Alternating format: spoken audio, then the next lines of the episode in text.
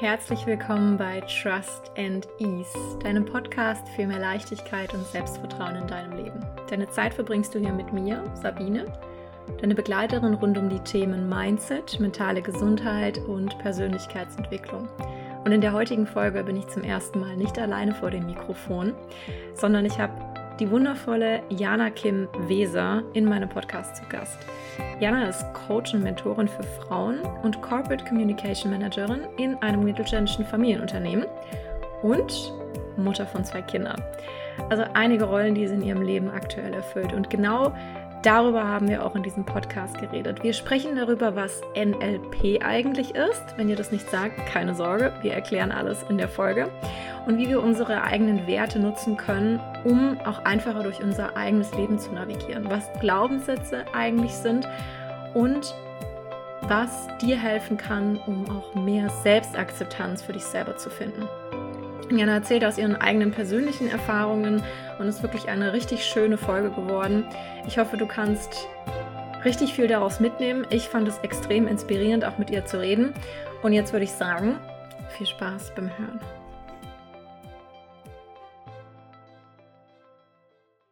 Jana, schön, dass du da bist. Herzlich willkommen bei Trust and Ease in meinem Podcast. Richtig schön, dass du dir Zeit genommen hast heute. Ich freue mich riesig auf dieses Interview. Äh, das ist meine, mein Interview-Debüt.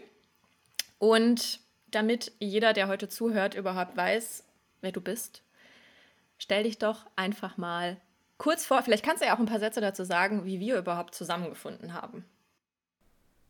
Ja, sehr gerne. Vielen, vielen Dank. Ich freue mich auch total hier zu sein und mit dir das Gespräch zu führen. Ähm, genau, ja, also mein Name ist Jana Kim Weser.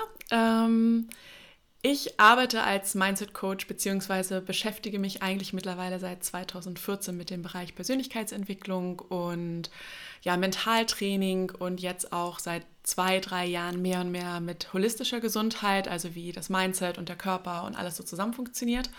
Und genau, mein äh, Teilzeitjob, äh, ich habe zwei kleine Kinder, ist in einem Familienunternehmen und dort mache ich so das ganze Thema Unternehmenskommunikation und versuche halt da auch mentale Themen mit einzubringen, wie jetzt zum Beispiel Mitarbeitergesundheit, wie kann man ähm, auch Unternehmenskultur technisch einiges machen Richtung ähm, ja, Mitarbeiter Gesundheit, Zufriedenheit äh, und so weiter. Genau, das sind so Themen, mit denen ich mich einfach privat so gerne beschäftige, dass ich mich freue, dass ich das auch in dem Kontext mit einbringen kann.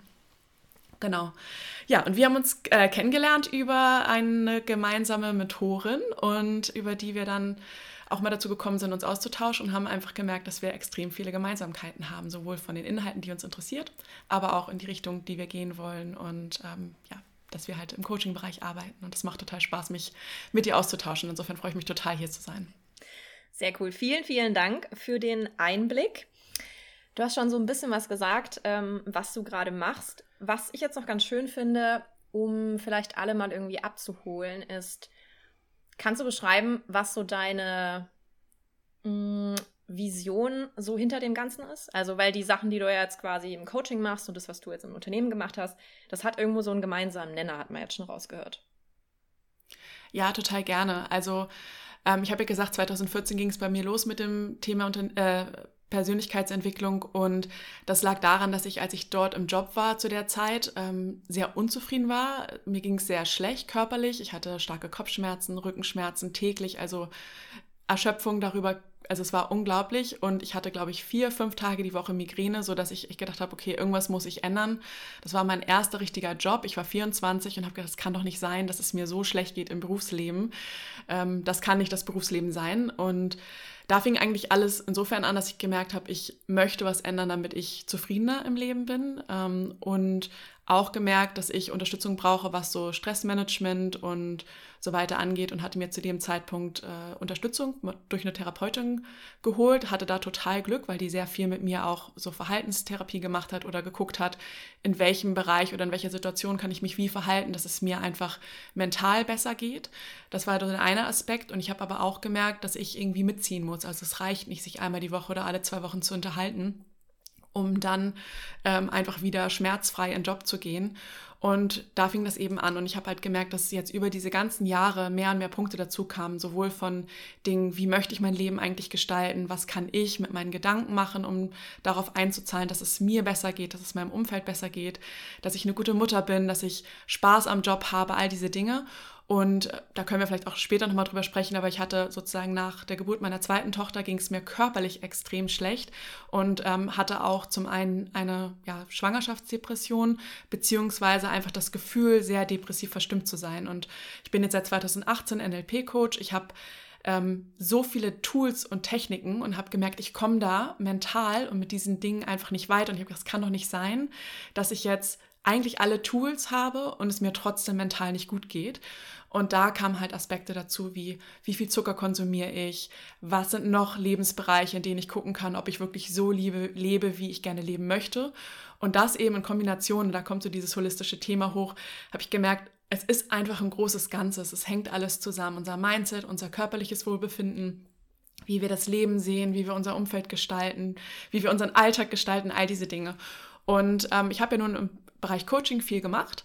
Und jetzt ist eben so meine Vision auch zu gucken, wir haben alle wenig Zeit. Also viele von uns, die im Job sind, wir haben super wenig Zeit. Und wie kann ich diese Coaching-Gedanken, also sowohl aus dem Bereich Mindset und Persönlichkeitsentwicklung, aber auch holistische Gesundheit, was anwendbar ist, was wirklich praktikabel ist im Alltag, ähm, ja, mal anzuwenden, auszuprobieren, zu gucken, wie es sich auf mein, dein oder ähm, jetzt auch das Leben der Zuhörerin oder des Zuhörers irgendwie auswirken kann. Ähm, und das möchte ich jetzt eben machen. Also mit ähm, meinem Podcast gehe ich eben auf solche Themen ein, wie was sind deine Werte, was sind Glaubenssätze, wie kannst du mental viele Dinge machen.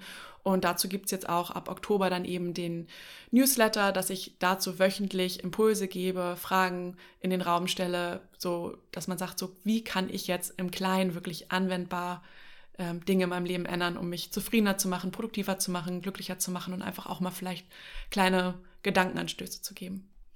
Ja, alle Infos zu der Newsletter-Anmeldung verlinken wir auf jeden Fall in den Show Notes. Da könnt ihr da mhm. vorbeischauen. Was ich jetzt ganz cool finde, wenn es für dich äh, okay wäre, also zum ersten Mal, ich finde es ja super spannend, Thema Mutter sein, weil ich selber bin keine Mutter. Ich habe gerade auch, wir haben gerade vorhin, bevor wir angefangen aufzunehmen, bevor wir angefangen haben aufzunehmen, habe ich erzählt, dass ich gestern erst eine Podcast-Folge aufgenommen habe, wo es um das Thema Mental Load ging. Und das ja ganz oft eben in Bezug oder an der Perspektive, aus der Perspektive der Mutter eben drüber geredet wird, weil es ähm, leider einfach so ist, dass die mentale Belastung ähm, in der Rolle extrem hoch ist. Und ich mir aber, in, als ich die Folge aufgenommen habe, diesen Hut nicht aufsetzen wollte, weil ähm, ich da einfach aus der Perspektive nichts drüber sagen kann. Und ich finde es richtig cool, dass du jetzt gerade auch angesprochen hast, ähm, dass du die depressiven Verstimmungen kennst und dann eben auch in Bezug da nach deiner, nach deiner Schwangerschaft. Und Depressive Verstimmung ist so ein Thema. Ich habe da auch schon mal eine Folge drüber gemacht und wenn ich darüber auf Instagram rede, habe ich das Gefühl, dass es extrem hohe Resonanz gibt. Ähm, ich glaube, es ist vor allem auch deswegen so, weil das extrem viele Leute betrifft, aber viele Leute sich noch gar nicht trauen, darüber zu reden, weil da Gefühle mitschwingen, die wir erstens mal nicht gerne fühlen, ähm, wo wir vielleicht gar nicht wissen, wie wir damit umgehen sollen. Und ähm, großes Thema ist, glaube ich, auch Scham. Möchtest du uns da vielleicht mal mit reinnehmen, wie das für dich war? Wie sich das für dich Ja, kann ich gerne hat? machen. Gra ja, auf gerade, jeden Fall. Gerade also als ich, Mutter. Total. Also ich habe tatsächlich mich, bevor meine erste Tochter geboren ist, äh, mich schon damit auseinandergesetzt, dass das auf mich zukommen könnte, weil ich ja schon mhm. vorher ähm, äh, mich ja therapeutisch unterstützt habe lassen und gemerkt habe, es macht einfach Sinn zu gucken, wie fühle ich. Ich bin sehr sensibel, ähm, nehme viele Dinge wahr und habe gedacht, Mensch, es könnte sein, dass die Hormone so verrückt spielen, dass ich äh, mich nach der Geburt vielleicht nicht ganz so gut fühle. Und das heißt, ich habe mich da schon sehr viel eingelesen. Also ich bin schon mit der Haltung reingegangen, dass es okay ist, ähm, wenn es Stimmungsschwankungen gibt und ähm, ich bin auch jetzt keine, Experte, äh, äh, keine Expertin, was es angeht, wenn man sich richtig, richtig, richtig depressiv fühlt. Ja, aber ich hatte schon ein Level, wo ich ähm, Schwierigkeiten hatte, aufzustehen. Also das war jetzt schon, dass ich sagen würde, ähm, dazu kann ich einiges sagen. Und nach der ersten Schwangerschaft ging es mir eigentlich relativ schnell wieder gut. Die zweite war ehrlich gesagt sowohl während der Schwangerschaft als auch danach äh, wesentlich anstrengender. Natürlich zum einen aufgrund der Doppelbelastung mit einem kleinen Kind zu Hause. Aber auch dann, äh, meine Tochter war ein paar Wochen alt, als der erste Lockdown war. Und da kam halt alles auf einmal. Anderes Kind zu Hause. Ähm, körperlich ging es mir sehr schlecht. Ähm, Schilddrüsenunterfunktion wurde diagnostiziert und Eisenwerte im Keller und was halt halt körperlich alles so mit dazu spielen kann. Und ich glaube, da sind ein paar Aspekte. Das eine war zu akzeptieren, dass das ein körperlicher Zustand ist, den man aber auch wieder ändern kann ähm, und aber es nicht alleine machen muss. Also ich habe das Glück, dass ich eine sehr unterstützende Familie habe, aber ich musste natürlich auch das ansprechen. Ich habe zu meinem Mann gesagt, pass mal auf, jetzt am Wochenende, wenn wir mit den Kindern raus wollen, ich habe nicht den Antrieb, ich schaffe es nicht, dass wir es machen. Kümmere du dich darum, dass wir als Familie jetzt loskommen und rauskommen. Das tut mir gut für meine mentale Gesundheit, das ist wichtig für uns alle. Und da dann auch klare Absprachen zu haben, ähm, wenn es einmal nicht so gut geht, eben sich Unterstützung zu holen, sei es eben durch eine therapeutische Unterstützung, sei es durch ähm, ja, Mindset-Tools, ähm, mit denen wir ja auch viel zusammenarbeiten, das gehört ja auch mit rein, aber eben auch durchs Umfeld, ja, und in welchem Umfang auch immer. Aber ich glaube, das, was mich am meisten selbst unterstützt hat, war, und das dadurch hat, würde ich sagen, NLP mein Leben verändert, weil ich gemerkt habe, dass alles ein Zustand sein kann. Also ich habe ich hab nicht gesagt, das bleibt jetzt für immer so, sondern ich habe gesagt, ich habe es in der Hand, auch wenn es langsam geht und wenn es nicht schnell geht und ich viele Dinge ändern muss. Und das musste ich, also von Ernährung bis sonst was, damit es mir wieder anfing, besser zu gehen. Ähm, aber ich habe das Licht am Ende des Tunnels gesehen. Und deshalb bin ich, glaube ich, auch ähm, ganz gut wieder rausgekommen und auch alles auf natürlichem Wege. Und das wird für den einen so möglich sein, für den anderen nicht. Aber ich glaube, diese Grundhaltung zu sagen, ich kann was an meiner Situation ändern, auch wenn es nicht leicht ist und auch wenn ich Unterstützung brauche und auch wenn es Absprachen und gerade mit kleinen Kindern und so, wenn es heißt, okay, wir müssen hier irgendwie einen Plan aufstellen, wie wir unseren Alltag wuppen, damit jeder auch zur Erholung kommt und so weiter. Das sind so vielleicht ein paar Gedanken dazu, genau. Wie schwer ist dir diese Akzeptanz gefallen? Weil das ist ja immer so der erste Schritt. Sehr, sehr. Also, wie gesagt, ich habe das ja auch eingangs schon gesagt ich habe ja die Tools. Ich habe gesagt, also ich bin Mentalcoach und wenn es dir dann mental nicht gut geht, ähm, bist du natürlich schon erstmal eh am Zweifeln oder das war für mich etwas, wo ich echt mit zu tun hatte.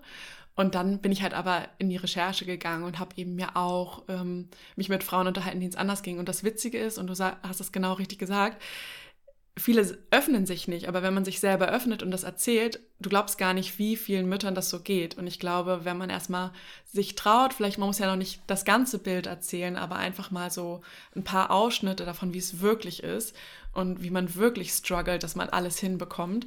Ähm, das hat mir sehr viel gegeben, muss ich sagen. Also einfach da zu merken, okay, es geht vielen Müttern so, auch vielen Vätern, aber das Thema Mental Load ist ja bei Müttern manchmal noch anders, weil wir ja ein bisschen anders gestrickt sind. Ich sage jetzt mal, wenn man die Schublade aufmacht.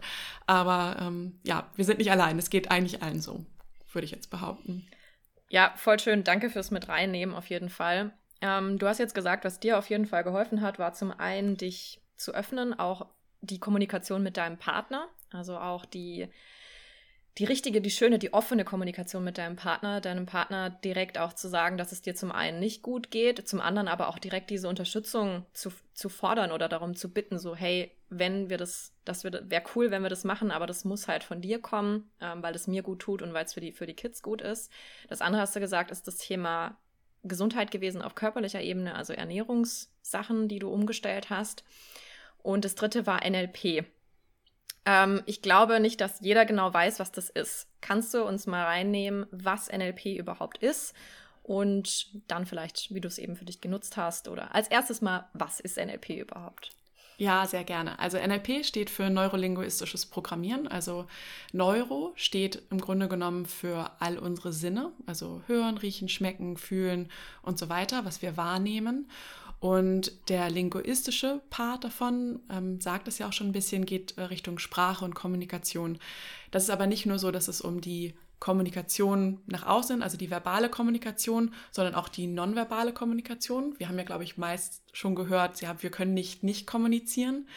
Ähm, und auch, was ich super spannend finde, und das ist auch das, was ich an NLP so faszinierend finde oder auch ein Teil davon, ist, dass es bei der verbalen Kommunikation nicht nur darum geht, was ich zu dir sage, sondern auch, was ich in meinem eigenen Kopf sage, also den inneren Dialog. Und ähm, der Bereich des Programmierens, ähm, also das P im NLP, steht zum einen dafür, dass wir einfach Programme ablaufen haben. Einfach, wir sind im Autopiloten, weil wir immer wieder die gleichen Dinge machen oder die gleichen Gefühle haben oder ähnliche Erfahrungen machen, weil wir eben in unserem Alltag und unserem Denkprozess drin sind. Das heißt, wir haben bereits fertig geschriebene Programme, aber es steht halt auch dafür, dass wir die Fähigkeit haben, diese Programme zu überschreiben oder zu verändern. Also NLP ist etwas, was, ähm, und wir haben uns da vorher auch schon drüber unterhalten, es ist insofern, es ist nicht erfunden, es ist nicht was, was jemand sich einfach mal ausgedacht hat und gedacht, ich probiere das jetzt mal aus, sondern die Begründer von NLP, die haben wirklich geguckt und haben sich bei Star-Therapeuten ähm, sind in die Therapieeinheiten mit den Klientinnen und Klienten gegangen und haben geguckt, was machen die und haben aufgrund deren Erfolgserlebnisse und deren Erfolge gewisse Muster rausgefiltert und haben gesagt, okay, das sind Verhaltensweisen, die eine erfolgreiche Therapie ausmachen oder die äh, bei dem Klienten Erfolge erzielen und all diese Dinge. Und das haben sie eben dann in Kategorien, in standardisierte Muster gebracht, die man dann halt lernen und erlernen kann. Und das ist im Grunde genommen NLP. Also es ist eigentlich so eine Toolbox von Werkzeugen, die insbesondere auch viel aus dem Bereich Therapie kommt, aber auch aus, aus dem Bereich Sprache, wie man Sprache gut anwenden kann. Und ja, die Neurowissenschaft, da bist du ja noch Expertin drin, aber dieses einfach zu gucken, was passiert wirklich im Gehirn, das finde ich halt auch total spannend. Ja. Klingt auf jeden Fall sehr spannend. Ähm, was mich ja immer interessiert, du hast gesagt, die Begründer von NLP haben sich am Anfang damit auseinandergesetzt und sich da in so Therapien reingesetzt und dann geguckt, was funktioniert irgendwie gut und das nehmen wir raus.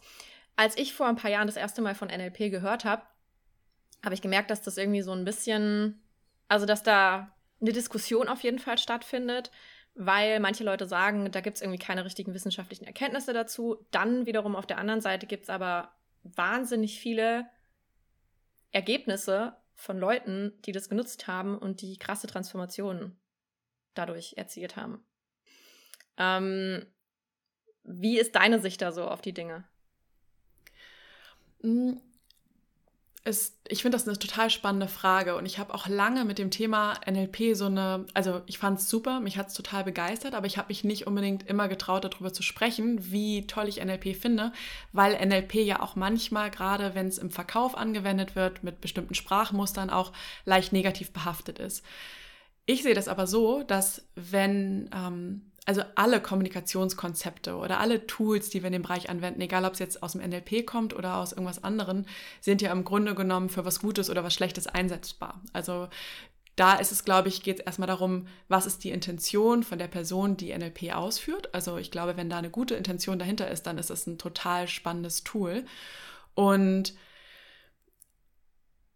wissenschaftlich belegt. Ähm, ich glaube, also dadurch, dass NLP ja auch Dinge wie Hypnose zum Beispiel aufgreift oder ähm, also wie kann ich ins Unterbewusstsein kommen ähm, oder das Thema Neuroplastizität einbinden, das sind alles Dinge, zu denen gibt es wissenschaftliche Erkenntnisse.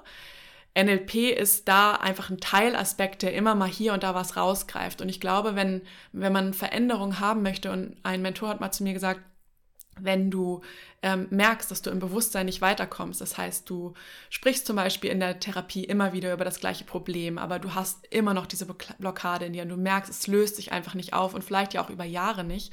Dann kann ich einfach nur empfehlen, mal andere Dinge auszuprobieren. Also sei es zum Beispiel eine Hypnose, dass du ins Unterbewusstsein kommst und da nochmal schaust, wie du es verändern kannst.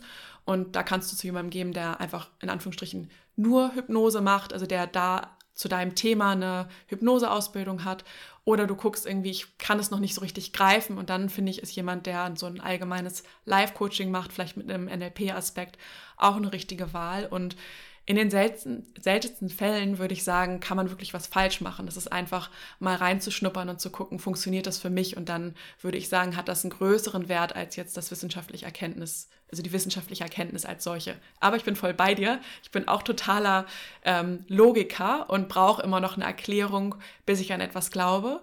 Und dann kam halt jetzt über die Jahre mit den Ausbildungen in den einzelnen Schritten, ne, immer wenn wir uns wiedergesehen haben mit den äh, Kursteilnehmern, wenn du da natürlich dann auch im Seminar oder in der Ausbildung mitbekommst, was einige an Veränderungen erzielen schon dort, dann sinkt das natürlich mehr und mehr in dieses Vertrauen, das funktioniert. Und ich glaube, deshalb ist diese NLP ja, Szene, das ist jetzt vielleicht das falsche Wort, aber dass die, die mit NLP Kontakt haben, dass die natürlich total begeistert sind, weil sie es erfahren haben. Mhm. Und ähm, dann fängt es an, so Spaß zu machen, also wenn man sich auch dazu austauschen kann.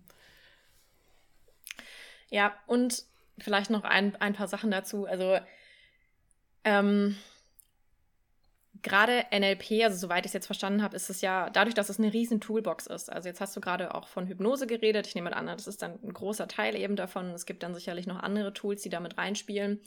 Wenn wir uns Studienkonzepte anschauen, dann ist es ja auch gerade in solchen Bereichen, wenn wir über holistische Gesundheit reden, ähm, Gesundheit im Allgemeinen, erstens mal müssen Parameter angesetzt werden, an denen überhaupt gemessen wird, ob sich jemand besser fühlt oder irgendwas besser ist, was schon gar nicht so einfach ist. Und das Zweite ist, wie kann ich das denn runter reduzieren? Theoretisch müsste ich ein Tool benutzen. Ähm, ist das dann, ne, also das ist dann quasi Hypnose, klar, kannst du dann irgendwie eine Hypnose benutzen, bei allen irgendwie anwenden, jetzt in einem Studienkonzept. Das kann man messbar machen. Aber wenn du eine große Toolbox hast, musst du dich ja erstmal entscheiden, wo setze ich überhaupt an, welche Parameter nehme ich denn überhaupt, um die Sache messbar zu machen. Das ist das eine. Das zweite ist, ähm, natürlich müssen solche Studien immer irgendwie finanziert werden. Also es gibt viele Aspekte, die es tatsächlich erschweren, solche Gesamtkonzepte überhaupt messbar oder wissenschaftlich greifbar zu machen, so dass man am Ende sagen kann, ähm, ja, das bringt eben was oder es bringt eben nichts. Und zum Beispiel auch ähm, bei, bei Themen, die es zum, im, zur Meditation gibt. Ich meine, mittlerweile gibt es extrem viele Studien, die da positive Sachen zeigen, aber da werden zum Beispiel meistens auch, ähm, oder die ersten Studien wurden gemacht mit Mönchen, die mehrere Stunden am Tag meditieren und da dann eben Scans vom Gehirn gezeigt, wie die sich verändert haben. Und die werden jetzt eben rangenommen, aber es gibt wenige Studien, die halt zeigen, dass jemand wie du und ich, der halt jetzt irgendwie jeden Tag zehn Minuten meditiert, da vielleicht eine, schnell irgendwie eine Änderung erfährt oder wann der dann eine Änderung erfährt. Wie gesagt, sowas muss auch immer finanziert werden und da ist immer die Frage, wer hat denn Interesse an sowas? Also das nur mal immer so als Hintergrund, wenn man das mit einbringt in die Argumentation, ja, da gibt es irgendwie noch keine Studien etc. Es muss auch jemand Interesse daran haben, das zu finanzieren und zum Beispiel ein Pharmakonzern hat jetzt wenig Interesse daran, was zu finanzieren, wo kein positiver Benefit dafür irgendwie rausspringt. Also. Ja, stimmt. Fällt mir auch noch ein, überhaupt so das ganze Konzept Coaching oder Live-Coaching. Ne? Das ist auch etwas so, das ist ja im Grunde genommen kein geschützter Begriff. Und ich glaube, sowohl im Coaching-Bereich als auch jetzt im NLP-Bereich oder auch Hypnose-Bereich klar, du kannst zum Beispiel über Erfahrung gehen, wenn du mit jemandem Kontakt hast, der die schon mal irgendwie positive Erfahrungen mit jemandem gemacht hat und dann sich an dich an die wenden. Oder einfach dann auch eine Weile gucken und mal ein bisschen folgen und ein bisschen schauen, was machen die denn überhaupt, sodass du einfach erstmal schaust, ist das eine verlässliche Quelle, sind da gute Intentionen hinter. Ähm, und ich glaube, dass das passt einfach auch auf dieses gesamte Thema Coaching, weil es finde ich, ich finde es schade, dass es kein geschützter Begriff ist, aber es ist ja auch klar, auch da genauso, wie greifbar ist es, was ist jetzt ein Coaching-Kontext, was ist eine Beratung, also Mentoring, das sind ja alles Begriffe, die sehr synonym verwendet werden. Und ähm, ja, wie du sagst, also ich bin tatsächlich gar nicht sicher, ob es viele oder einige Studien zum NLP gibt. Ich habe mich da selber noch gar nicht so tief eingelesen oder geguckt, weil ich einfach von den einzelnen Tools überzeugt war. Aber du hast schon recht, also das ist, äh, ja, wer hat das Interesse daran, überhaupt diese Studien durchzuführen? Magst du uns noch ein bisschen konkreter reinnehmen? Ähm, vielleicht jetzt nochmal in die Situation, wo es dir eben nicht so gut ging. Also was hast du konkret an NLP-Tools gemacht? Was hast du mit dir selber an NLP-Tools gemacht? Wie konntest du das für dich selber anwenden? Ja, also eins der ersten Tools, das ich kennengelernt habe, auch in der Ausbildung, ähm, war das Thema Werte. Also was sind eigentlich meine Werte? Wie möchte ich mein Leben gestalten? Und das klingt, finde ich, einfach abstrakt klar. Ich bin mir einfach bewusst darüber, ähm, was ich gerne mag und dann kann ich danach mein Leben gestalten. Aber ich finde das überhaupt nicht leicht und das war ähm, etwas, was mir ehrlich gesagt die Augen geöffnet hat. Also bei mir ist zum Beispiel rausgekommen bei der Werteübung, dass ich, ähm, dass meine obersten Werte Familie und Gesundheit sind. Ähm, das heißt, danach auch zu überlegen, was sind Entscheidungen, die ich jetzt treffen muss oder kann, die eben auf diese höchsten Werte, wir haben natürlich alle noch mehr und wollen ähm, einen Beitrag zur Gesellschaft leisten oder keine Ahnung was, da sind ja viele Aspekte da, die einen motivieren, etwas zu tun, aber was ist eben das, was ganz oben steht, was das ist, was dich wirklich zufrieden und glücklich macht? Und da dann auch zu sagen, okay, ich bin aber nicht in meinem besten gesundheitlichen Zustand. Also ich muss da scheinbar irgendwas dran ändern. Und wenn es jetzt das ist, dass ich Stunden reduzieren muss oder ähm, was macht ein glücklicher, der äh, finanzielle Erfolg oder die Gesundheit. Und das sind so Sachen, das kann man nachher gegeneinander abwiegen und mal herauskristallisieren mit verschiedenen Fragen. Äh, und das hat bei mir einiges verändert, weil ich einfach gemerkt habe, okay, krass, ähm, wenn ich jetzt sage, meine Familie ist mir wichtig, möchte ich dann wirklich inklusive An- und Abreise so und so viele Stunden am Tag weg sein? Möchte ich mehr zu Hause sein? Ähm, das ist natürlich mal leichter, mal weniger leicht umzusetzen, aber ich glaube, wenn man weiß, äh, was einen wirklich selber ja im tiefsten Inneren bewegt, also vielleicht einfach mal so ähm, ein Vergleichsbild, ein Wert ist im Grunde genommen dein innerer Kompass. Also du versuchst gewisse Dinge zu machen und dich danach auszurichten. Und wenn du aber ein Ziel hast, was was ganz anderes ist als das, was du eigentlich von innen willst, dann bist du eigentlich immer im Konflikt und merkst aber gar nicht richtig warum. Und das hat mir sehr geholfen, klarere Entscheidungen zu treffen. Zum einen, wie ich mein Leben gestalten möchte, aber auch im Kleinen. Also wir haben zum Beispiel über die Coaching-Ausbildung vom NLP immer Übungsabende, die der Seminaranbieter anbietet, wo wir uns alle wieder treffen und äh, ja, über gewisse Konzepte sprechen oder einer stellt was vor und wir, wir üben und so weiter. Und ich liebe die. Es macht einfach nicht nur Spaß, die Leute wiederzusehen, sondern halt auch einfach im Training zu bleiben und immer wieder da reinzugehen. Aber einmal war es halt so, dass ich zum einen mich angeschlagen gefühlt habe und dass die Kinderbetreuung nicht so richtig organisiert war. Und natürlich ist dann die Frage, okay, eigentlich würde ich gerne gehen. Früher hätte ich mir ewig den Kopf darüber zerbrochen, ob ich da jetzt hingehe oder nicht. Aber das Bewusstsein zu sagen, nee, weder es ist weder gut für meine Gesundheit, noch dass es sich für meine Familie richtig anfühlt und einfach ganz klares Nein sagen zu können und sich gut damit zu fühlen. Und das sind jetzt so vielleicht mal ein Beispiel, was auch so der, das Kennen seiner eigenen Werte äh, im Alltag auch bedeuten kann. Einfach ein bisschen freier in den Entscheidungen und klarer zu sein. Das heißt, deine Werte sind wahrscheinlich immer noch, waren, sind für dich so eine Art Leitlinie immer wieder, wenn du durchs Leben gehst. Mhm.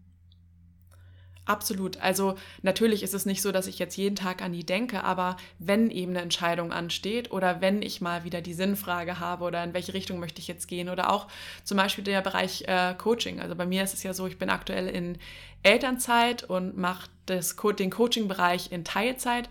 Ich möchte aber unbedingt wieder zurück in den Job. Ich möchte aber auch Zeit für meine Familie haben. Das heißt, ich überlege mir natürlich jetzt auch, was ich nebenberuflich leisten kann an Zeit und wo bringt es mir Spaß und wo würde es wieder von meinem Wert wie Familie oder Gesundheit etwas wegnehmen. Mhm. Also das heißt, was kann, sollte ich auch nicht tun? Und da dann einfach immer wieder zu schauen, ich schlage hier gerade eine Richtung ein, aber irgendwas fühlt sich nicht ganz richtig ein, äh, richtig an und dann nochmal zu gucken, was kann ich vielleicht machen, damit es wieder ein bisschen mehr im Alignment mit meinen Werten ist. Was sind so deine Top-Werte? Ich weiß nicht, wie viele Werte hast du für dich definiert? Genau, also meine Top-Werte, ähm, das ist ganz spannend. Also ich hatte eigentlich immer vier. Ähm, vier, bei denen ich gesagt habe, die sind mir wirklich super wichtig. Es hat sich, glaube ich, ein bisschen was ähm, verschoben in der letzten Zeit. Also ganz oben, ähm, die beiden sind ja Gesundheit und Familie oder Familie und Gesundheit. Ähm, das habe ich ja eben auch schon ein bisschen angedeutet. Dann habe ich als Wert noch äh, Zufriedenheit. Ähm, und das Spannende ist, also Zufriedenheit ist einfach so, so wie ich Zufriedenheit ähm, definiere. Das ist natürlich für jemand anderen ein ganz anderer Begriff, aber damit meine ich so ein bisschen so eine innerliche Ruhe und einfach wirklich ähm, eine, Erfüllungsgefühl in mir drin, dass ich einfach mich wohl im Leben fühle und mich auf dem richtigen Weg befinde. So, das ist so das, was mir extrem wichtig ist. Und weil ich einfach ein sehr logischer Mensch bin, ist das was, was ich sehr anstrebe, zu sagen, so, hey, ich möchte wirklich in mir drin zufrieden sein. Und dann hatte ich noch als ähm, vierten Punkt Impact, ähm, weil ich einfach merke, wie viel ich selber schon durch spannende Bücher oder spannende Podcasts oder Menschen, die einfach ihre Erfahrungen teilen, gelernt habe und mich das einfach fasziniert, was heute möglich ist, ähm, wie man einfach einen positiven Einfluss ähm, auf unsere Gesellschaft haben kann oder auch auf, auf die Erde, egal ob es jetzt im Bereich Nachhaltigkeit ist oder eben auch um Wissensvermittlung oder um Unterstützung und Hilfe. Und so, ich merke einfach, dass ich total Lust habe, auch mit Menschen zu arbeiten. Und da ist es so, wie kann ich einen positiven Fußabdruck hinterlassen? Das ist sowas, worauf ich einfach total Lust habe. Und so möchte ich eben auch meinen Arbeitskontext gestalten. Also, dass ich einfach sage, okay, ich, ich kann hier was machen beruflich und ich kann da was machen, aber wie kann ich meine Persönlichkeit mit einbringen und halt was Positives hinterlassen. Und sei es bei einer Person oder vielleicht auch irgendwann mal ganz, bei ganz vielen, das würde mich freuen, aber ähm, jetzt einfach auch schon zufrieden zu sein mit dem Impact, den ich als Einzelperson in meinem Mikroorganismus sozusagen machen kann. Ja, das sind so meine Top-Werte. Sehr cool. Richtig schön. Wenn jetzt jemand zuhört und sagt, finde ich irgendwie mega cool mit den Werten, aber wie finde ich denn die Werte raus? Wie hast du denn die Werte für dich rausgefunden? Ähm, also dafür gibt es einige Übungen. Ich habe eine mal so ein bisschen runterkristallisiert und in einer meiner Podcast-Folgen ähm, gemacht. Also die ähm, können wir vielleicht auch noch verlinken. Also es ist so, dass ich einmal zum Thema Werte und auch zum Thema Glaubenssätze ähm, eine Podcast-Folge gemacht habe und wo dann eben auch so ein Worksheet noch mit dabei ist, wo man einfach mal gucken kann. Erstmal erkläre ich ein bisschen was noch mehr dazu, auch wie man da hinkommt und dann kann man sich parallel, wenn man möchte, eben dieses Worksheet runterladen und diese Übung einfach mal machen. Das ist ähm, vielleicht ein ganz schöner Start. Perfekt, voll gut. Machen wir auf jeden Fall. Mhm. Können wir verlinken, kann jeder mal vorbeischauen und das dann mitmachen. Wie eine kleine Mini-Coaching-Session dann mit dir. Absolut, genau. Richtig gut. Ähm, du benutzt ja auch dann NLP-Tools in deinen Coachings, die du bisher gemacht hast. Was mich interessiert, was gab es denn da, was gab es da so für Ergebnisse? Berichte mal so ein bisschen, ähm, was da schon so passiert ist. Ja, also das, ähm, das habe ich auch ehrlich gesagt bei mir selber extrem viele Veränderungen wahrgenommen, aber auch was ich immer wieder so im Coaching hatte, ist das Thema Glaubenssätze. Mhm. Also wenn sich jemand ein Ziel steckt und es nicht erreicht und dann ist ja immer so ein bisschen die Frage, warum nicht oder was könnte ich eigentlich machen, damit es besser klappt. Und ganz oft ist es im Kern irgendein Glaubenssatz, der einen blockiert. Also das kann auf verschiedenen Ebenen sein, zum Beispiel ähm, auch ein super schönes Beispiel. Ich starte den Podcast nicht, also ich starte jetzt meine Podcastaufnahme nicht, habe ich dir ja auch schon erzählt, weil ähm, draußen eine Baustelle ist und meine Umgebung halt nicht funktioniert. Und jetzt haben wir festgestellt, ähm, es klappt alles super. Das heißt, ich äh, man kann sich selber auch gerne durch solche Glaubenssätze blockieren oder noch viel krasser ist es eben, man geht zum Beispiel jetzt einen beruflichen Schritt nicht, weil man der Meinung ist, man hat die Fähigkeiten nicht oder ich bin nicht gut genug. Das ist auch so ein richtig schön großer Glaubenssatz, der dann immer so ganz unten ähm, tief liegt. Und ähm, NLP oder auch, ich denke, auch viele andere Coaching-Tools ähm, können einen eben darauf hinleiten, herauszukristallisieren, was ist eigentlich das, was einen wirklich blockiert. Ist es wirklich, dass irgendwas im Umfeld nicht stimmt oder dass jemand anders was gemacht hat oder ähm, das geht nicht, weil die Person XY das und das denkt, aber wer weiß, was die wirklich denkt. Also es ist so ganz spannend, weil manchmal den Coaches dann auch im Gespräch klar wird, ja, stimmt eigentlich, ähm, eigentlich könnte ich da nochmal anders drüber reden. Und manchmal ist es halt einfach diese eine kleine Frage, die so ein bisschen halt dann nochmal einen anderen Gedankengang anstößt. Was sind Glaubenssätze? Glaubenssätze ist das, ähm, was wir durch unsere Gedanken ja im Kopf festhalten. Also ein bisschen wie wir die unsere Gedanken und wahrnehmen und auch das, was wir über die Welt mhm. denken. Also zum Beispiel Generalisierung über das, was in der Welt passiert. Das ist einfach so. Oder alle Menschen in dem und dem Land sind so. Also dieses schöne Schubladendenken. Das sind halt schöne Glaubenssätze, die wir uns gesellschaftlich auferlegen, ähm, die sich dann auch je nachdem, wer uns erzieht oder wer in unserem Leben ist, auch in jungen Jahren mehr und mehr immer wieder irgendwie ja, ja fest, festhalten, sage ich mal. Und der erste Schritt bei diesem Thema Glaubenssätze ist einfach erstmal wahrzunehmen, was denke ich denn auch? Also so, ähm, was sage ich zu mir selber? Ähm, ich bin nicht gut genug oder ich kann das nicht oder ähm, ich kann nicht durchhalten oder ich bin zu schwach oder das sind so Sachen, das ist ähm, gerade so diese Ich bin Glaubenssätze, die sind sehr stark auf der Identitätsebene, also was man über sich ähm, empfindet. Und je mehr man versteht, dass Glaubenssätze oftmals Generalisierung von etwas sind, äh, was wir aus dem Umfeld oder aus dem Kontext oder so mitbekommen haben, desto mehr kann man die auch eigentlich entkräften. Also zu sagen, ähm, die Person X hat immer das gesagt zu mir und deshalb denke ich das jetzt auch, obwohl das ist ja nur die Meinung von der Person. Es gibt garantiert noch ganz viele andere Personen, die eben anders denken.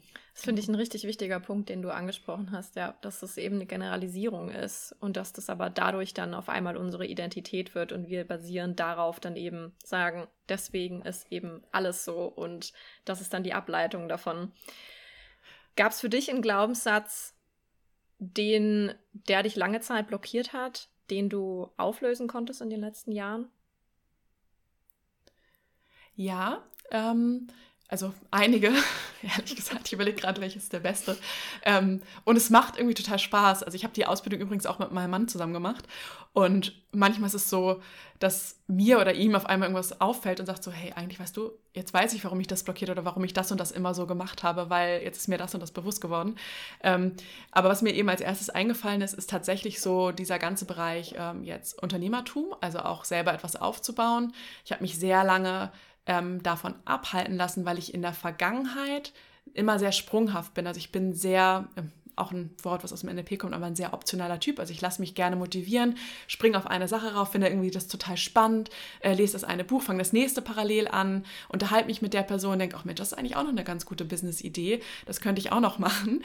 Und ähm, habe halt dann noch gedacht, okay, jetzt könnte ich eigentlich auch äh, Makramees knüpfen und auf Etsy verkaufen und dann könnte ich noch ähm, ein Bild malen und das auch auf, also keine Ahnung, also ich bin sehr sprunghaft in meinen Ideen und begeisterungsfähig und habe mir dadurch selber eingeredet, weil ja auch immer alle Leute zu mir gesagt haben, oh, du machst aber viele Sachen und ach, was machst du denn jetzt noch und hast du das und machst du das noch, weil dann ja eine Frage zu, jemand, zu etwas Alten kam, habe ich mir selber dann daraus gestrickt, ähm, ich habe kein Durchhaltevermögen. Mhm.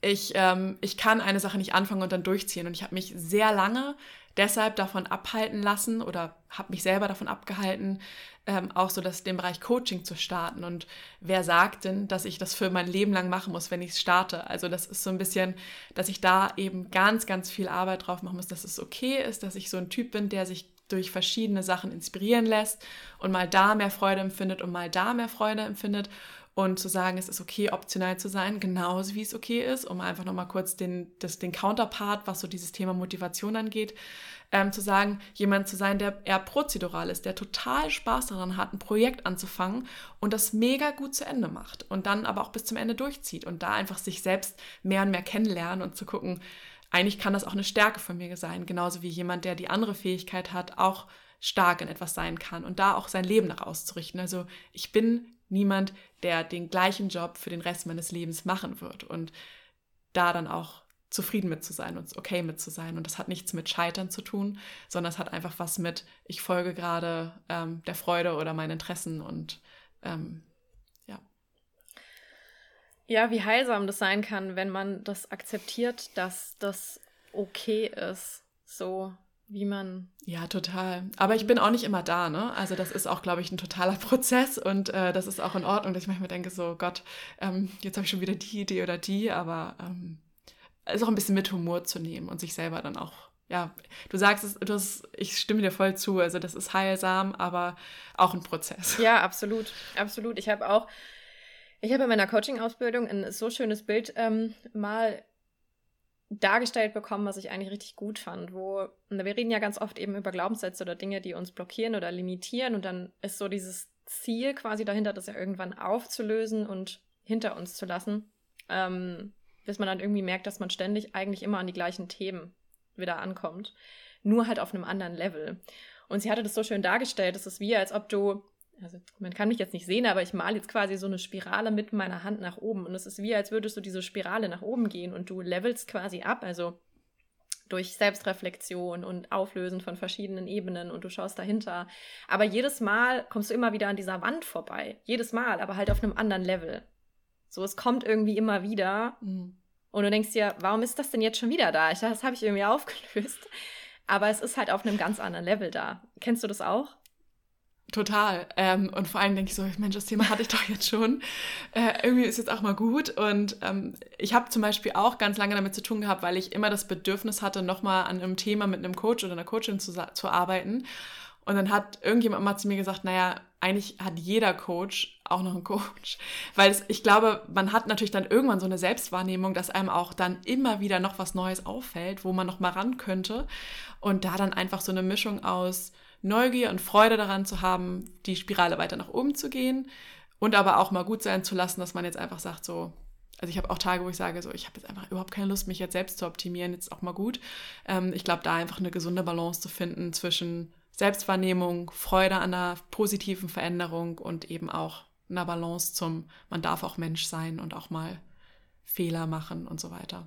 Ja, voll, absolut. Ich meine, mhm das kennen wir ja auch, man, das ist halt auch in eine, naja, es kann auch in, in eine negative Perspektive abrutschen. Also wenn es in die Richtung mit ständiger Selbstoptimierung geht, ist halt überhaupt nicht das Ziel, was wir ja eigentlich verfolgen wollen, dass wir die mentale Gesundheit stärken. Und wenn es dann dahin geht, dass wir die ganze Zeit nur ja, uns selber optimieren, hat auch gar nichts mehr irgendwie damit zu tun, dass du alte Wunden heilst oder die Blockaden irgendwie beseitigst, die dich halt von dem abhalten, was du gerne machen willst. Aber das heißt ja nicht, dass es dir nicht auch mal schlecht gehen darf und vor allem auch nicht, dass du auch mal negative Gedanken haben kannst. Hm, also. Total. Ja. Stimmt. Und das fehlt, glaube ich, manchmal so ein bisschen in diesem Hype rum, rund um die Selbstoptimierung oder Persönlichkeitsentwicklung, dass man da eben auch mit einer Intention und einer Achtsamkeit rangeht und was macht einem selber Spaß und was kann man auch einfach sein lassen. Ja, absolut. Absolut. Jana, ich habe noch zwei abschließende Fragen für dich. Da du jetzt mein erster Podcast-Gast bist, habe ich mir ja überlegt, was wären so schöne Abschlussfragen, die ich jedem stellen könnte. Und da mein Podcast ja Trust and Ease heißt, die übrigens, was übrigens darauf basiert, dass es zwei Werte von mir sind, wenn wir schon mal bei dem Thema sind. Ah, spannend. ähm, würde ich dich gerne fragen. Was bedeutet für dich Leichtigkeit? Leichtigkeit ähm, bedeutet für mich, das hatten wir eben auch schon so ein bisschen so dem Thema Freude folgen, also darauf zu achten, was sind wirklich Dinge, die mir Spaß machen und die mir gut tun und auch so ein bisschen zu schauen, was sind meine Stärken, also wahrzunehmen, worin bin ich gut, dann fällt ja auch einiges leichter, also mir zumindest, und zu gucken bei den Schwächen, wo ich nicht so gut drin bin, entweder das nicht zu tun oder zu lassen, wenn ich jetzt die Möglichkeit habe oder mir Unterstützung zu holen in dem Bereich.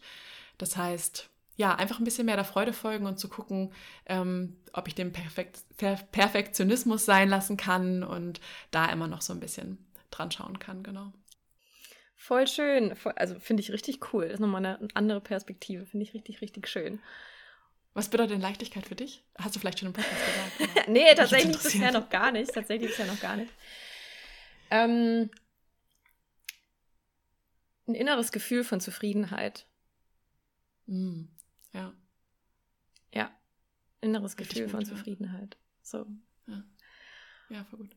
Und das zweite, Selbstvertrauen, da geht es auch ganz viel hier darum und ich, äh, das ist auch so oft ähm, tatsächlich meistens immer so ein unter, also so ein tiefer liegendes Thema in den Coachings bei mir mit meinen Coaches, dass es im Endeffekt doch irgendwie immer bei uns um Themen geht, die um unser Selbstvertrauen sich drehen.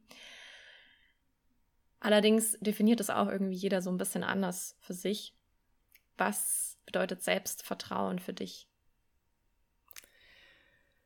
Selbstvertrauen bedeutet für mich, ähm, ja, also wie das Wort ja schon sagt, sich selbst vertrauen, aber ich bin da voll bei dir, dass das leichter klingt, als es wirklich ist.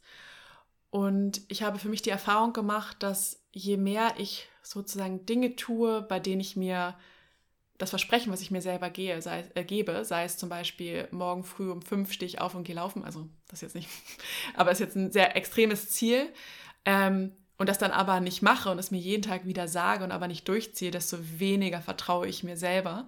Das heißt, einfach jetzt für mich zu schauen, was ist etwas, was ich wirklich mir selber versprechen kann und noch einhalten kann und da drin dann den Fortschritt zu sehen. Also ich kann vielleicht als Mama noch mal ein Mini-Beispiel sagen.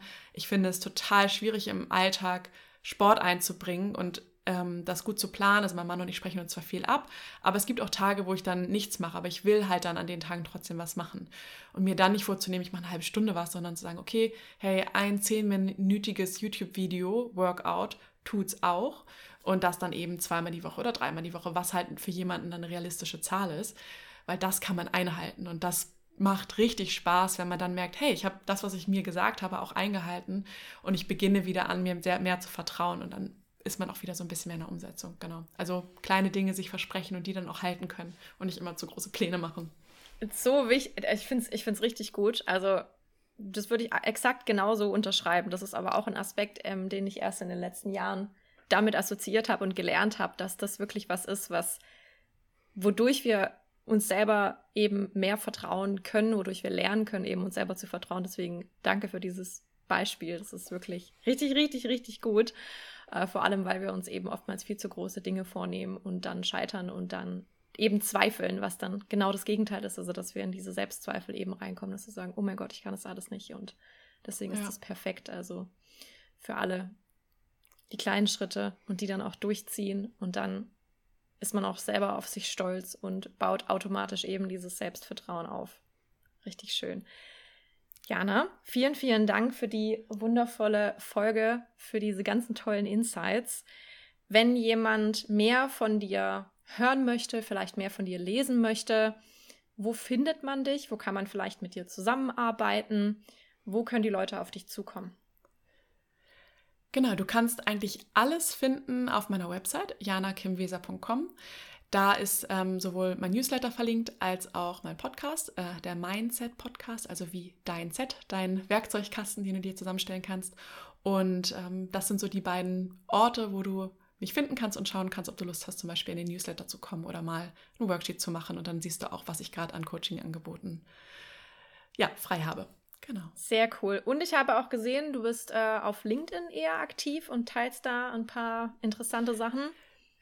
Genau, also tatsächlich ist LinkedIn, was so Social Media angeht, meine Lieblingsplattform. Ähm, da teile ich immer mal ganz gerne was, also so ein bis dreimal die Woche, je nachdem, wie voll die Woche so ist.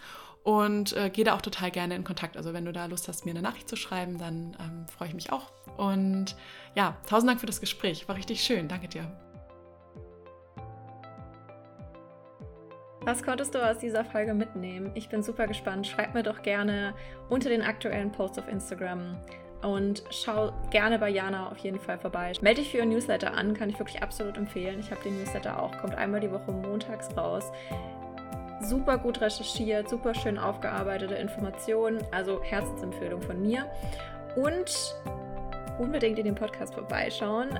Vielleicht kommt da eventuell diese Woche auch noch was raus, wo du mich mal aus einer anderen Perspektive hören kannst, wenn du darauf Lust hast. Ansonsten wünsche ich dir einen wunderschönen Tag, einen wunderschönen Abend, je nachdem, wann du diese Folge hörst. Und wir hören uns wieder in zwei Wochen. Bis dahin.